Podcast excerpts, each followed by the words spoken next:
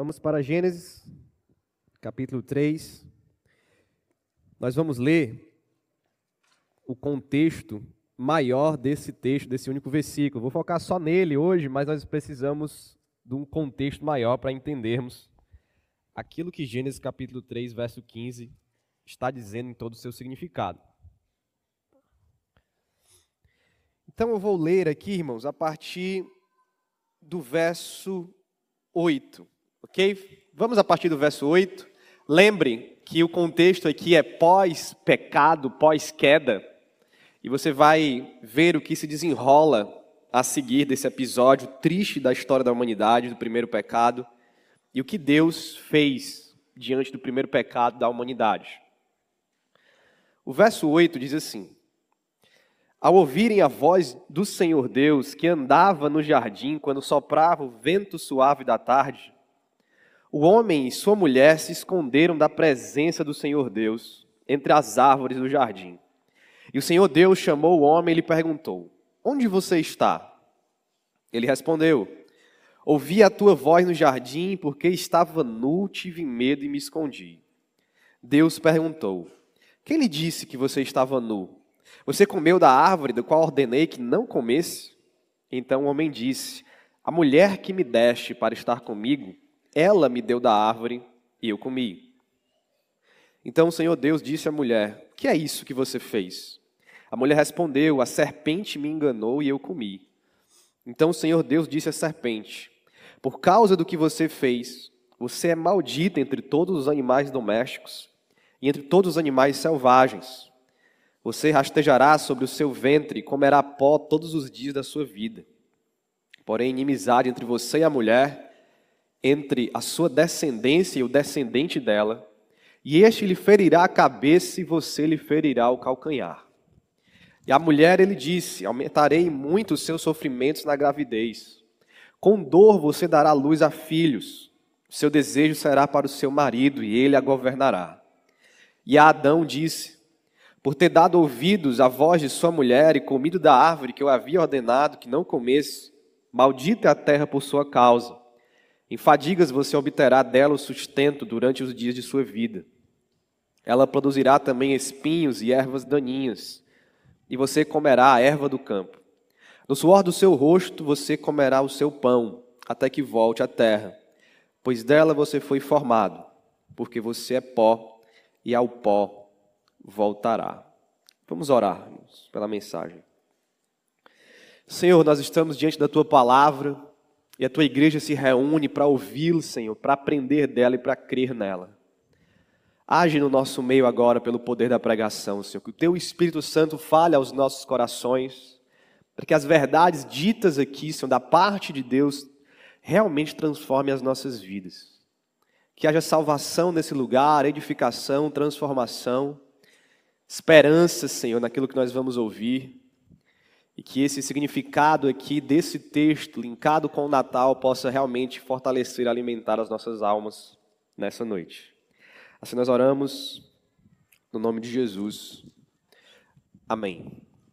Irmãos, nós vamos começar hoje a nossa série de Natal, com três mensagens, como nós fazemos ano após ano.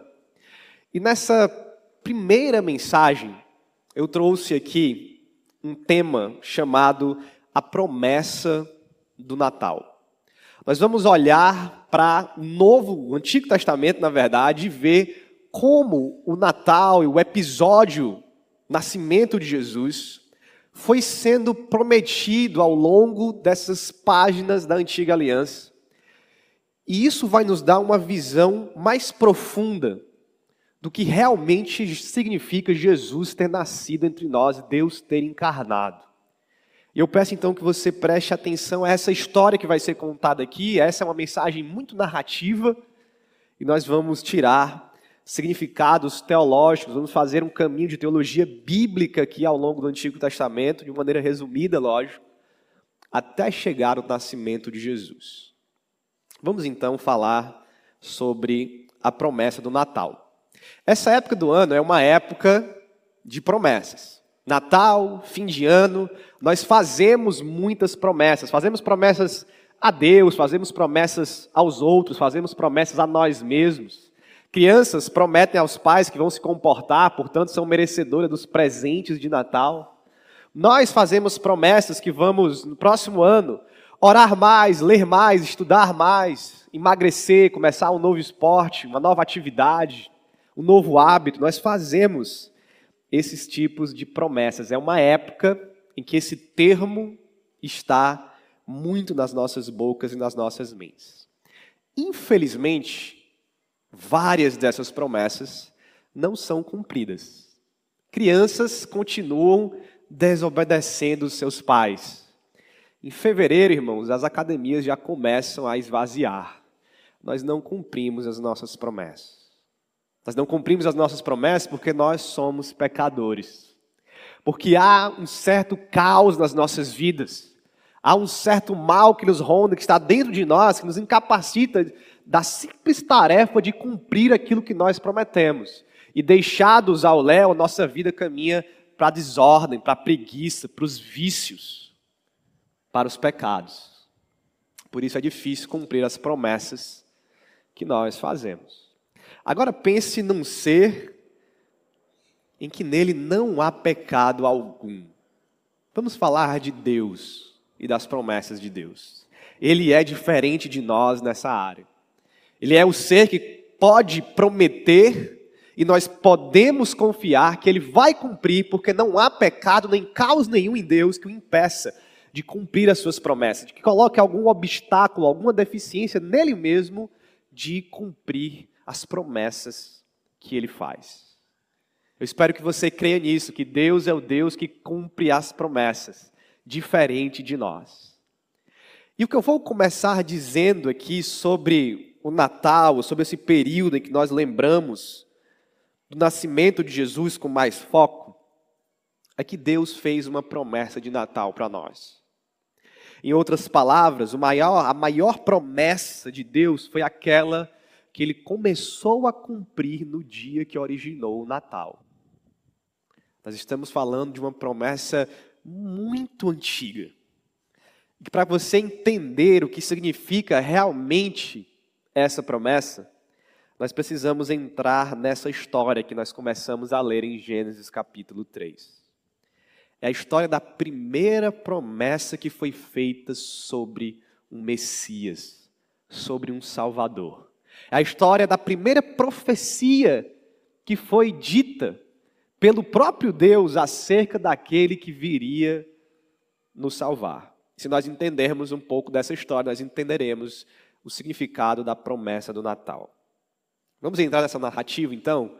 Peço sua atenção total, porque há alguns detalhes muito importantes dessa história aqui que eu quero contar para vocês a partir do maior contador de histórias que já existiu, que é o próprio Deus. Essa história, irmãos, ela não se passa nos nossos dias. Eu diria, inclusive, que ela não se passa no nosso mundo. Porque no mundo de Gênesis capítulo 3, há milhares de anos atrás, havia uma sociedade tão diferente, pensamentos tão diferentes, e jeitos de contar histórias tão diferentes, que a gente pode dizer que era um mundo completamente diferente do nosso. E nós precisamos entender algumas coisas do pensamento daquela época e daquele mundo, que os teólogos chamam de Antigo Oriente Próximo. E quando eles falam disso, eles não estão falando só de um lugar, mas do lugar, da religião, da cosmovisão, dos pensamentos, da cultura que existia naquele tempo. Tempo em que Gênesis foi escrito, tempo em que os leitores de Gênesis leram essas histórias. E eu quero dar duas informações contextuais para você sobre aquele tempo que já não são parte do nosso pensamento e que nós precisamos entender para entender essa história. A primeira informação contextual que eu quero lhe dar para a gente entender a história é que os povos antigos, incluindo Israel, eles entendiam o cosmos, o universo, como um templo da habitação de Deus.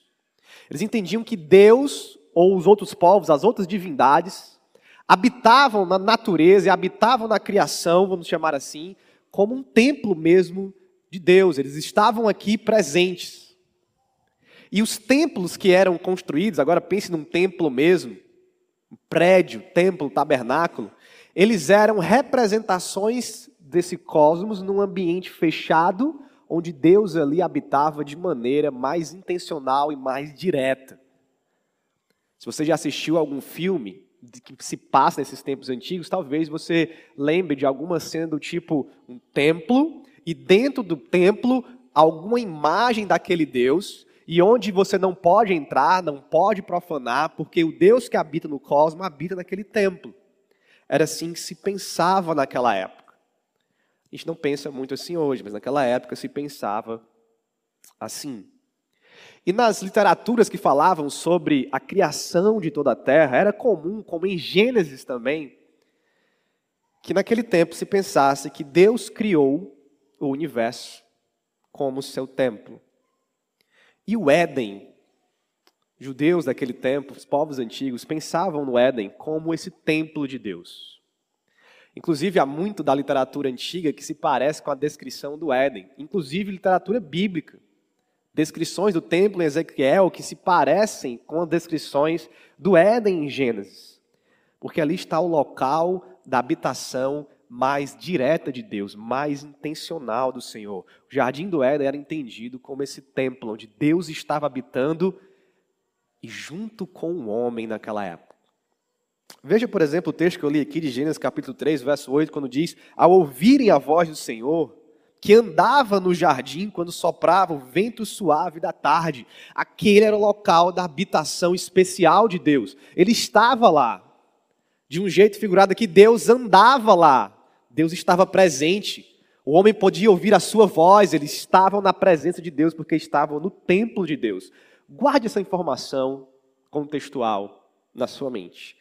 O Éden é um templo onde Deus habita e onde nós, humanidade, estávamos lá habitando junto com Ele. A segunda informação contextual é sobre esse personagem curioso que é a serpente ela não aparece na história por acaso. E não é uma serpente por acaso. Poderia ser algum outro animal, pastor? Provavelmente não. Naquele tempo do Antigo Oriente Próximo, serpentes eram muito comuns na literatura e até nas estátuas e nos, nas indumentárias. Pense, por exemplo, em Faraó, ele tem uma serpente na sua coroa. Serpentes eram animais extremamente simbólicos que significavam várias coisas, desde sabedoria e astúcia até o significado que eu creio que é o significado que Gênesis deu e que outros povos também deram. Significado que representa um agente do caos, do mal, um agente anti-Deus. A figura da serpente tinha esse simbolismo naquele tempo, uma figura de inimizade contra a divindade, uma figura que desestabiliza a ordem, a harmonia das coisas. Por exemplo, essa mesma figura é, aparece em Jó e aparece em Isaías. Talvez você já tenha ouvido falar desse texto que fala sobre o Leviatã. Isaías 27, capítulo, capítulo 27, verso 1 diz: Naquele dia, com a sua espada terrível, grande e forte, o Senhor castigará o Leviatã, serpente veloz, o Leviatã, serpente sinuosa. Ele matará o monstro que está no mar. E o mar e o oceano também simbolizavam esse ambiente caótico, de desordem, de desequilíbrio. Então, nós estamos falando, irmãos, de uma história de templos cósmicos, serpentes falantes, monstros marinhos e o Leviatã. Parece uma história de literatura fantástica, né? E é mesmo. Não de fantástico no sentido de ficção, é verdade, mas fantástico no sentido de vai além do natural. Nós estamos falando de uma literatura sobrenatural, de uma história onde a mão de Deus vai agindo sobrenaturalmente, com coisas verdadeiras, com simbolismos, com grandes heróis, espadas terríveis, como a Bíblia diz aqui. É uma história maravilhosa para nós entrarmos nela. Com essas duas informações contextuais, então, vamos entrar nessa história. Homem e mulher são criados por Deus. E homem e mulher são colocados no Éden, templo de Deus, para cuidarem do jardim, para cultivar e guardar, como Gênesis capítulo 2 diz. Eles estão exercendo ali os seus papéis como representantes de Deus, vice-regentes de Deus na criação, e eles vivem na presença direta de Deus, eles estão no templo de Deus que é o Éden. Eles possuem, irmãos, uma vida plena, harmoniosa, ordeira. Deus está lá com eles. A criação está em perfeita harmonia com a presença da humanidade e vice-versa. Eles desfrutam de ordem, de paz, eles podem se alimentar dos frutos maravilhosos livremente, com exceção de um: o fruto que está na árvore do conhecimento do bem e do mal. Eles estão no mundo perfeito, harmonioso, junto com o Criador. Mas a serpente então entra na história. E nós não temos muitas informações do porquê ela está ali, do como ela chegou ali, mas entende Entenda que nesse mundo há uma liberdade que foi dada por Deus para que ela esteja ali e para que ela possa agir naquele momento. E ali está esse agente caótico, maléfico. E ele então conversa com a mulher. Ele seduz a mulher com as suas palavras. A serpente é astuta. E no momento mais sombrio da humanidade, homem e mulher pecam diante de Deus, desobedecem o Senhor. E nós temos ali o pecado original, onde o mal, caos, desestabilizam a criação, desestabilizam o homem, mulher, a relação deles com Deus. O mundo é corrompido pela entrada do mal naquele momento. Então nós temos o texto que nós lemos, e essa humanidade que andava com Deus, que vivia com Deus, que ouvia a voz do Senhor, que estava em perfeita harmonia e amizade, intimidade agora se esconde, porque a intimidade virou vergonha. E Deus então pergunta, como nós lemos aqui no texto: Onde você está, Adão?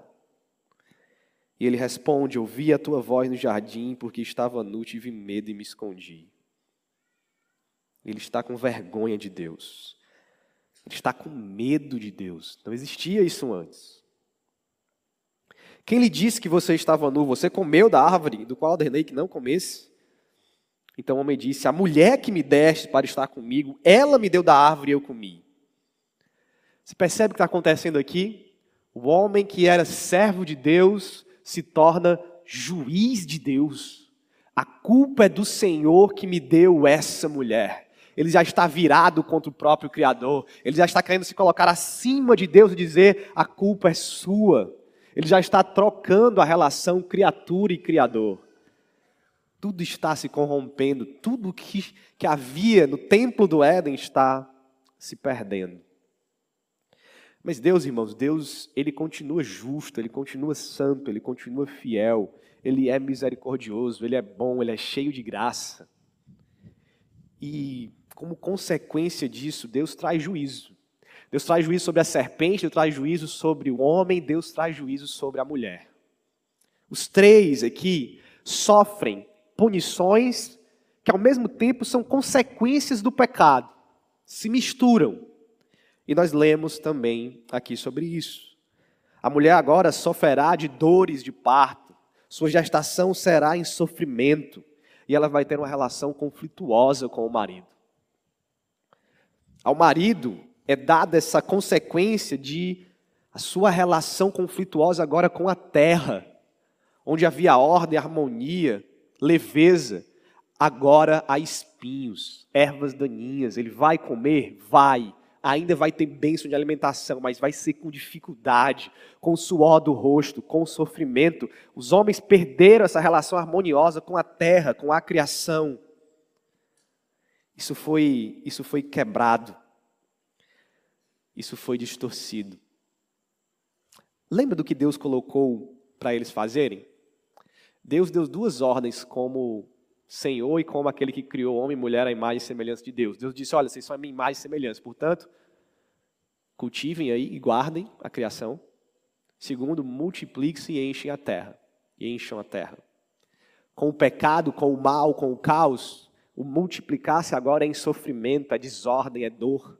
O cuidar e o cultivar da terra também é sofrimento, é desordem, é dor. Tudo está sendo corrompido. É isso que eu quero que você guarde. Tudo está sendo corrompido pelo pecado.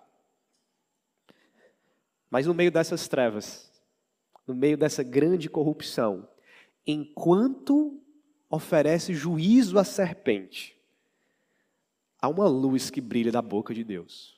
Há uma esperança, há um fio de esperança que vai ser o fio condutor dessa história, que sai da boca de Deus. E ele está em Gênesis capítulo 3, verso 15.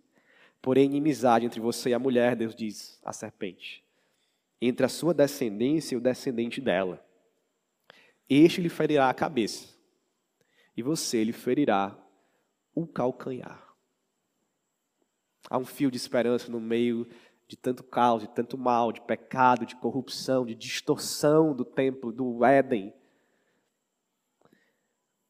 Este lhe ferirá a cabeça e você lhe ferirá o calcanhar. Esse texto aqui, irmãos, não é um texto fácil. Respostas simplistas podem ser respostas perigosas. Aliás, não há muitas facilidades em Gênesis capítulo 1 até o 11. Há várias questões nesse texto aqui interessantes de serem estudadas. Que significa descendência? Quem são esses descendentes? Quem é o descendente, por exemplo, da serpente? Ou quem são os descendentes da serpente? Quem são ou quem é o descendente da mulher? O que significa esse ferirá a cabeça? Ferirá o calcanhar? São várias coisas de um texto que deve ser esmiuçado com muita paciência, com muito cuidado, mas há uma beleza nesse texto que nós podemos aprender de forma mais simples. Eu acredito que o desenrolar progressivo da revelação pelo Antigo Testamento, pelo Novo Testamento, vai lançando luz sobre esse texto para que a gente entenda um pouquinho melhor o que ele quer dizer. Eu creio, irmãos, que quando a Bíblia fala de a descendência da serpente, ela está falando desse simbolismo que a serpente representa dessa semente ou dessa dos resultados daquilo que a semente da serpente representa, o mal, o pecado, o caos e daqueles que estão por trás disso, Satanás, seus demônios, o inferno. Isso está representado na descendência da serpente. Alguns colocam também como uma descendência humana mesmo, má. Pode ser esse significado também. Mas eu estou mais seguro para dizer que, no mínimo, aqui é esse, é esse caos e os agentes do caos que a serpente representa. Já o descendente da mulher é mais um pouquinho mais fácil de entender. Essa palavra ela pode ser tanto plural como singular. E alicerçado em grandes homens de Deus, eu creio que os dois significados estão aqui inseridos nela. Há uma descendência que está sendo citada, é a descendência de Eva, a descendência da mulher, que será a descendência que Deus usará no seu plano de redenção, mas há um descendente especial que está sendo citado aqui também, que dentro dessa linhagem vai aparecer com proeminência. E é este que lhe ferirá a cabeça, a cabeça da serpente, e ela ferirá o seu calcanhar. Então, essa luz de esperança, essa luz de promessa, de profecia, começa a brilhar como fio condutor da história de Deus pelo Antigo Testamento. Eu quero que você lembre que esse texto ele está dentro da punição da serpente. OK? Isso nos lembra que nessa história aqui de descendência, de batalha de descendência contra descendência, de um ferimento na cabeça, um ferimento no calcanhar, quem vai se dar mal nessa história é a serpente o que ela representa, essa é a punição dela, é o juízo de Deus sobre ela. Não há aqui uma luta igual entre o bem e o mal para saber que no final das contas quem é que vai ganhar, qual é, quem é que vai ser mais forte, quem é que não vai ser. Não há esse tipo de luta, de batalha aqui. É um juízo sobre a serpente, ela vai perder. Deus só está dizendo como é que vai ser a derrota. É uma história de juízo sobre o pecado, o mal, o inferno, o diabo, seus demônios e os agentes do caos. Por isso, por causa dessa esperança, esse texto foi chamado de proto-evangelho pelos pais da igreja. Significa o primeiro evangelho. A primeira vez que uma boa nova aparece nas Escrituras. A primeira profecia sobre uma salvação. Sobre uma restauração de tudo aquilo que foi perdido com o pecado. E está bem incipiente ainda. Os leitores da época talvez não entenderam muita coisa, mas a Bíblia vai adicionando informações a esse proto-evangelho, a essa primeira profecia. E nós vamos olhar agora para dois momentos no Antigo Testamento. Poderiam ser vários, mas eu quero olhar para dois. Dois momentos que seguem essa linha condutora da história. O primeiro deles é com Abraão. Gênesis capítulo 12, verso 1 ao 3. O Senhor disse a Abraão: Saia da tua terra, da sua parentela e da casa do seu pai e vá para a terra que lhe mostrarei. Farei de você uma grande nação. E o abençoarei e engrandecerei o seu nome. Seja você uma bênção. Abençoarei aqueles que o abençoarem, e amaldiçoarei aqueles que o amaldiçoar. Em vocês serão benditos, em você serão benditas todas as famílias da terra. Essa é a promessa que Deus faz a Abraão. E Deus começa então a levantar, e eu quero que você perceba isso, uma descendência, descendência da mulher. E a primeira coisa que nós vemos aqui interessante, que se liga com Gênesis, é, Gênesis capítulo 3, é, sai da tua terra, porque eu te mostrarei outra terra. Deus está restaurando uma terra especial para o seu povo. Vamos a Gênesis 22, ainda com Abraão, porque esse texto é muito interessante. Vamos seguir a narrativa bíblica aqui, irmãos. Vá comigo. Gênesis 22, verso 16 a 18. Depois de Abraão ter sido testado na sua fé com o sacrifício do seu filho, o texto diz: Então do céu, verso 15: Então do céu, pela segunda vez, o anjo do Senhor chamou Abraão e disse: Por que você fez isso e não me negou o seu filho, seu único filho? Juro por mim mesmo, diz o Senhor, que certamente o abençoarei e multiplicarei a sua descendência, como as estrelas do céu e como a areia que está na praia do mar. Sua descendência tomará posse das cidades dos seus inimigos. Na sua descendência serão benditas todas as nações, porque você obedeceu a minha voz.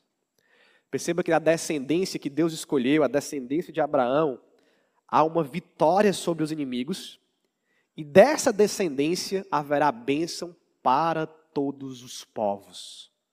Deus está preparando uma linhagem e Deus está preparando uma história onde ele voltará a se relacionar de forma abençoadora com elemento que foi perdido quando o homem foi proibido de estar no Éden, no templo de Deus, e saiu da presença de Deus. A humanidade perdeu isso. Deus está numa descendência como a descendência da mulher, recuperando essas coisas. O segundo momento do Antigo Testamento está em 2 Samuel, capítulo 7. Vá para lá comigo enquanto eu bebo uma águazinha aqui. 2 Samuel, capítulo 7. Há outro personagem importantíssimo dessa linha narrativa, que é Davi. Deus fez uma promessa a Davi também, está em 2 Samuel, capítulo 7, verso 10 ao 15, que diz: Preparei um lugar para o meu povo, para Israel, e o plantarei para que habite no seu lugar e não seja mais perturbado. Jamais os filhos da perversidade o afligirão como no passado. Desde o dia em que mandei que houvesse juízo sobre o meu povo de Israel, eu lhe darei descanso de todos os seus inimigos. O Senhor também lhe faz saber que ele, o Senhor, fará uma casa para você. Quando seus dias se completarem, você descansar com seus pais, surgir depois de você o seu descendente, que procederá de você, e estabelecerei o seu reino. Este edificará um templo ao meu nome, e eu estabelecerei para sempre o trono do seu reino. Eu lhe serei por pai, e ele me será por filho. Se vier a transgredir, eu o castigarei com varas de homem, com açoite de filho dos homens mas a minha misericórdia não se afastará dele. Não a retirarei de Saul a quem como a, retirarei, como a retirei de Saul a quem tirei diante de você. Olha essa promessa feita à descendência de Davi. Quem é o referente aqui? Salomão? Ou Salomão e mais alguém que sentará num trono que não tem fim? Nós estamos vendo o Senhor mais uma vez prometendo a essa descendência que ele eliminará os inimigos dela, os filhos da perversidade. já não mais afligirão esse povo. Haverá não só um local novamente, mas agora um novo templo será construído, coisas que foram perdidas em Gênesis capítulo 3. Haverá um trono, e ele governará, como diz Isaías, com cetro, para botar ordem nas coisas de novo, para trazer harmonia nas coisas de novo, para acabar com o caos, com a desordem, com o mal. Nós estamos vendo aquilo que foi perdido sendo restaurado por meio da descendência da mulher. Deixa eu resumir para você as quatro coisas que foram perdidas em Gênesis 3. A primeira foi o mundo muito bom que Deus criou, como ele mesmo diz no capítulo 1 de Gênesis, cheio de harmonia, de paz, de ordem. Isso foi perdido para nós. Segunda coisa que foi perdida foi a habitação de Deus, como Criação, templo de Deus.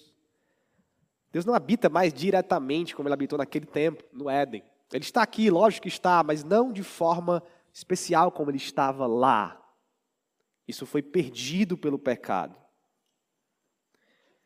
Outra coisa que foi perdida, a terceira coisa, são as relações pacíficas e harmoniosas entre os seres humanos.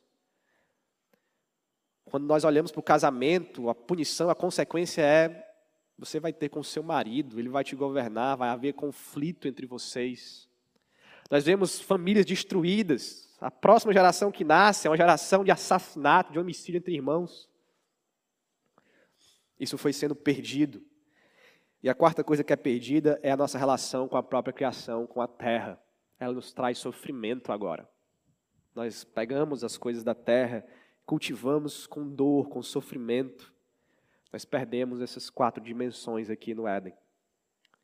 Mas o que está sendo prometido pela descendência da mulher é justamente a restauração dessas quatro coisas. O que está sendo prometido desde Gênesis capítulo 3, verso 15, desde o próprio Evangelho, é a destruição do mal, do caos, do pecado, do reino de Satanás. Segundo, a habitação de Deus com o seu povo, Veja o tabernáculo, veja o templo, veja o Emanuel, Deus conosco, está sendo restaurado. Terceiro, está sendo prometido relações pacíficas entre pessoas e entre povos. Abraão foi chamado para ser uma bênção não só para Israel, mas para todos os povos serem abençoados, para todos os povos, para o Criador de novo. Viverem em paz, em harmonia. Isso foi prometido por Deus. E nós estamos vendo uma restauração também da terra. Há um lugar para o povo de Deus. Há um lugar do templo de Deus. Nós vamos ter uma restauração dessa relação também. Nossa, com a terra. Tudo isso está acontecendo no plano de Deus que está se desenrolando diante dos nossos olhos nas páginas do Antigo Testamento. Pela descendência da mulher, que foi prometida em Gênesis capítulo 3, verso 15. Dessa descendência, irmãos, dessa descendência surge uma figura proeminente, sobre a qual estão alicerçadas essas promessas, sobre o qual está o poder de cumprir essas promessas, de derrotar o mal, de restituir, restaurar o templo de Deus, os relacionamentos humanos, a relação com a terra. Há uma figura proeminente, no singular, o descendente que virá, que está sendo prometido. Quem ele é? quem ele é nas páginas do Antigo Testamento. Abraão, Moisés, Josué, Sansão, Saul, Davi, Elias, Isaías, João Batista seria esse? Não. Não é esse o descendente da mulher. Essas promessas encontram seu cumprimento, irmãos, no dia que originou o Natal. Esse descendente é encontrado de manjedoura. E ali está o prometido de Deus. Ali dorme quieto o príncipe da paz. E ali o rei dos reis é acalentado nos braços de seus pais. É aquele pequeno bebê, o final do fio condutor de esperança que nasceu em Gênesis capítulo 3, verso 15. É desse bebezinho que nós estamos falando hoje. É por isso que a genealogia desse bebê, em Mateus capítulo 1, faz questão de ligá-lo a Abraão e a Davi. Ele é o descendente de Abraão, ele é o descendente de Davi. Ele é aquele sobre o qual todas as nações serão abençoadas. Ele é o que se assentará no trono para reger de novo o universo, a terra e restabelecer a ordem e restabelecer o trono de Deus sobre os seres humanos. É dele, daquele bebê que Gênesis capítulo 3, verso 15 fala. É dele que Gênesis capítulo 12, capítulo 22 falam. É dele que, segundo Samuel capítulo 7, falam. É dele que as Escrituras dão testemunho. Ele é o guerreiro com espada terrível, grande e poderosa, que adentra no mar caótico para destruir o Leviatã, de Isaías. É ele. E é só ele que pode fazer isso. Somente ele, aquele que foi anunciado a Maria pelo anjo Gabriel. Quando ele disse para aquela virgem: Você ficará grávida dará à luz um filho, a quem chamará pelo nome de Jesus. E aí nós descobrimos qual é o proto-evangelho a quem ele se referia. Este será grande, chamado Filho do Altíssimo. Deus, o Senhor, lhe dará o trono de Davi, seu pai. Ele reinará sobre a casa de Jacó para sempre, sobre a casa de Abraão, e o seu reinado jamais terá fim. Ele é o final do fio condutor de esperança da história do Antigo Testamento. É para ele que todos os livros apontam. Os profetas falaram sobre ele. Gênesis capítulo 3, verso 15. No juízo da serpente, Jesus aparece como aquele que destruirá todo o mal. Às vezes, gente, nós reduzimos a promessa de Natal. Nós reduzimos esse bebê a um mero salvador que vai me dar uma passagem para o céu. E esse é um significado reducionista demais. Promessa não é só essa. Aliás, eu diria que a promessa nem é essa. O mal será derrotado, irmãos relacionamentos humanos serão restaurados, a criação e a nossa relação com ela será restaurada, e a habitação de Deus estará mais uma vez de forma imediata entre nós, por causa de Jesus Cristo. Essas são as promessas do Natal. Essa é a alegria que nos move, a esperança que nos move. Romanos, capítulo 16, verso 20 diz: O Deus da paz em breve esmagará Satanás debaixo dos seus pés, dos pés da igreja. Jesus esmagará a serpente debaixo dos nossos pés, como Cristo vitorioso que ele é. Aquele bebezinho na manjedoura destruirá o monstro marinho do caos. Hebreus capítulo 2, verso 14 diz: Ele destruirá aquele que tem o poder da morte, a saber, o diabo. Essas são promessas sobrenaturais do Natal. Maior do que um escapismo para um céu que a gente nem sabe como vai ser. Deus habitará entre nós em novos céus e nova terra. Eu quero concluir dizendo algumas coisas muito importantes sobre essa história. Jesus não é Senhor apenas do céu, vamos começar com isso. Jesus não é Senhor apenas do céu. Ele não veio aqui dizendo: Eu vou a outro reino, eu vou ao reino de Satanás, lá embaixo na terra, vou resgatar as pessoas de lá, e quem quiser vir comigo para o meu reino nos céus, agora eu vou trazer para elas escaparem de lá. Não é essa a história da luta do bem contra o mal, de Jesus contra Satanás. Jesus é o Senhor de tudo. Jesus é o Senhor da criação, Jesus é o Criador junto com o Pai e o Espírito Santo. Ele domina sobre todas as coisas, sobre seres humanos, sobre animais, sobre plantas céus e terras, montanhas e mares, desertos e, vales, como diz a música. Deus domina sobre todas as coisas. E é por isso que o mundo inteiro está sendo restaurado na pessoa e na obra de Jesus Cristo. Ele não vai deixar a sua obra para trás.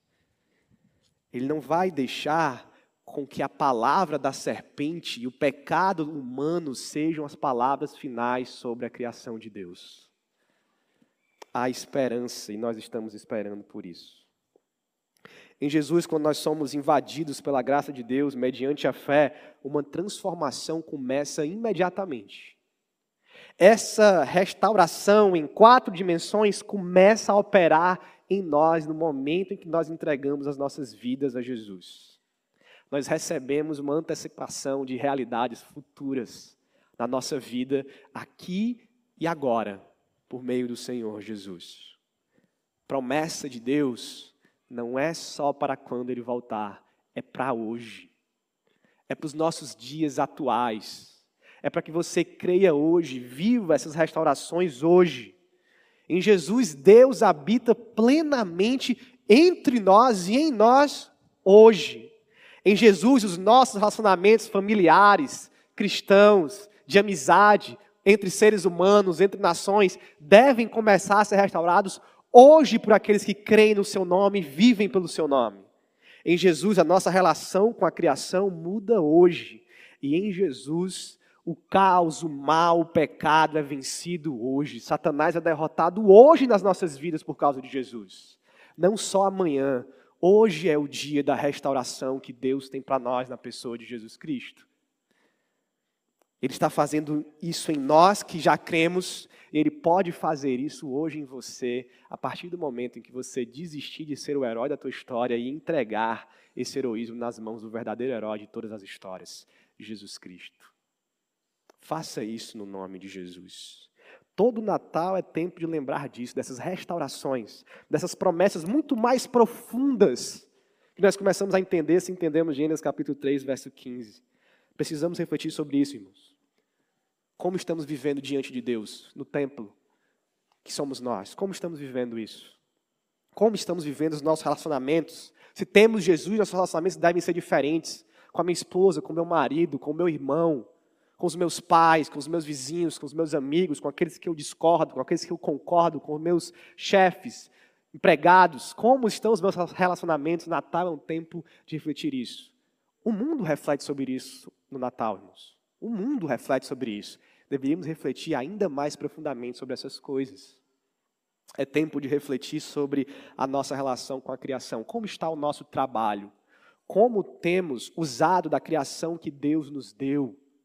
Como temos relacionado, como temos cultivado e guardado a criação de Deus? Como temos vencido o mal nas nossas vidas? Como temos sido agentes da ordem, da harmonia, como temos batalhado contra Satanás e seus demônios? Como temos resistido, como Tiago diz, resistir, ele fugirá de vós. Como temos feito isso?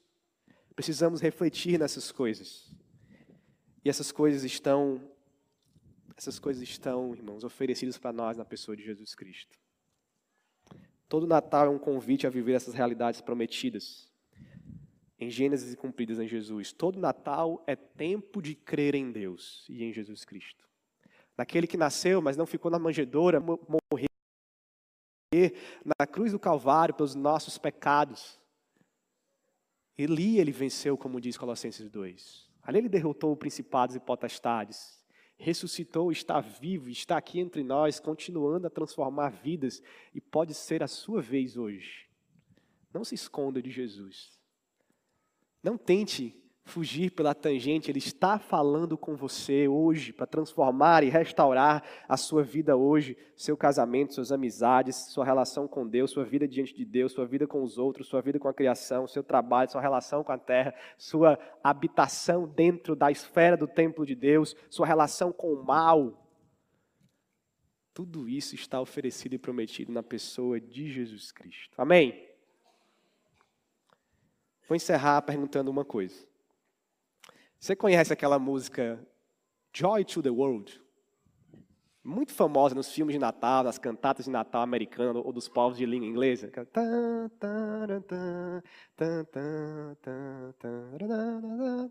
Conhece essa música?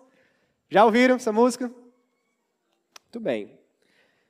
Essa música, irmãos, tem uma história maravilhosa por trás. Alguns filmes tocam só o instrumental, filmes mesmo a letra dessa música. E foi num desses filmes um dia que ouvindo essa música, eu percebi, percebi pela primeira vez que ela é uma música cristã e que ela é muito cristã e que ela fala exatamente daquilo que eu estou falando hoje. Vou contar a história rapidinho dessa música para você. Ela não foi escrita nem para ser música e nem para ser de Natal.